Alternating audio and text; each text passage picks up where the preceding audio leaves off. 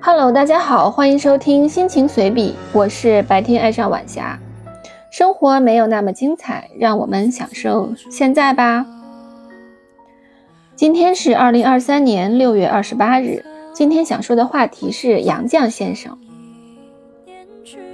最开始知道杨绛先生，可能是因为他是钱钟书的夫人，钱钟书鼎鼎大名，光环遮蔽了他。后来慢慢得知，杨绛先生亦是书香门第，学识渊博，文采出众，被尊称为先生。我们仨这本书是我先阅读的，后来推荐给我的母亲，因为我和父母本身是三口之家，而我自己也有一个女儿，同样也是三口之家，所以书中很多情节与我们非常相似，尤其是书中母亲对于女儿的感情。我们会投射到祖孙三代之间，我既是女儿，也是母亲，体会更加深刻。许多次在阅读的过程中，视线都会变得模糊，以至于后面都不能或者不敢再打开这本书，害怕充沛的感情再次袭来，害怕淹没在悲伤之中。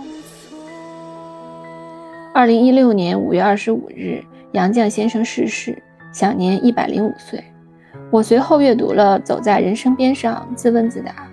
根据百科的介绍，此书分为两部分。前一部分，杨绛关注了神和鬼的问题，人的灵魂、个性、本性，灵与肉的斗争和统一，命与天命以及人类的文明等问题，融汇了文学、哲学、伦理学、精神分析等学科的知识，并形成了自己的思考。后一部分。由多篇散文构成，该散文集是杨绛对于生死以及人的本性、灵魂等哲学命题的一次终极思考。杨绛先生一生著作颇多，我只读过一两本而已，但是他的书持续给我带来启发和思考。一百零五岁是可遇不可求的。后来从点滴新闻中了解到，他每天吃的很少，但是坚持阅读和写作。每一天都是崭新的，都是一次新的探索。愿我们都能像杨绛先生一样，对生活永远充满好奇心和探索精神。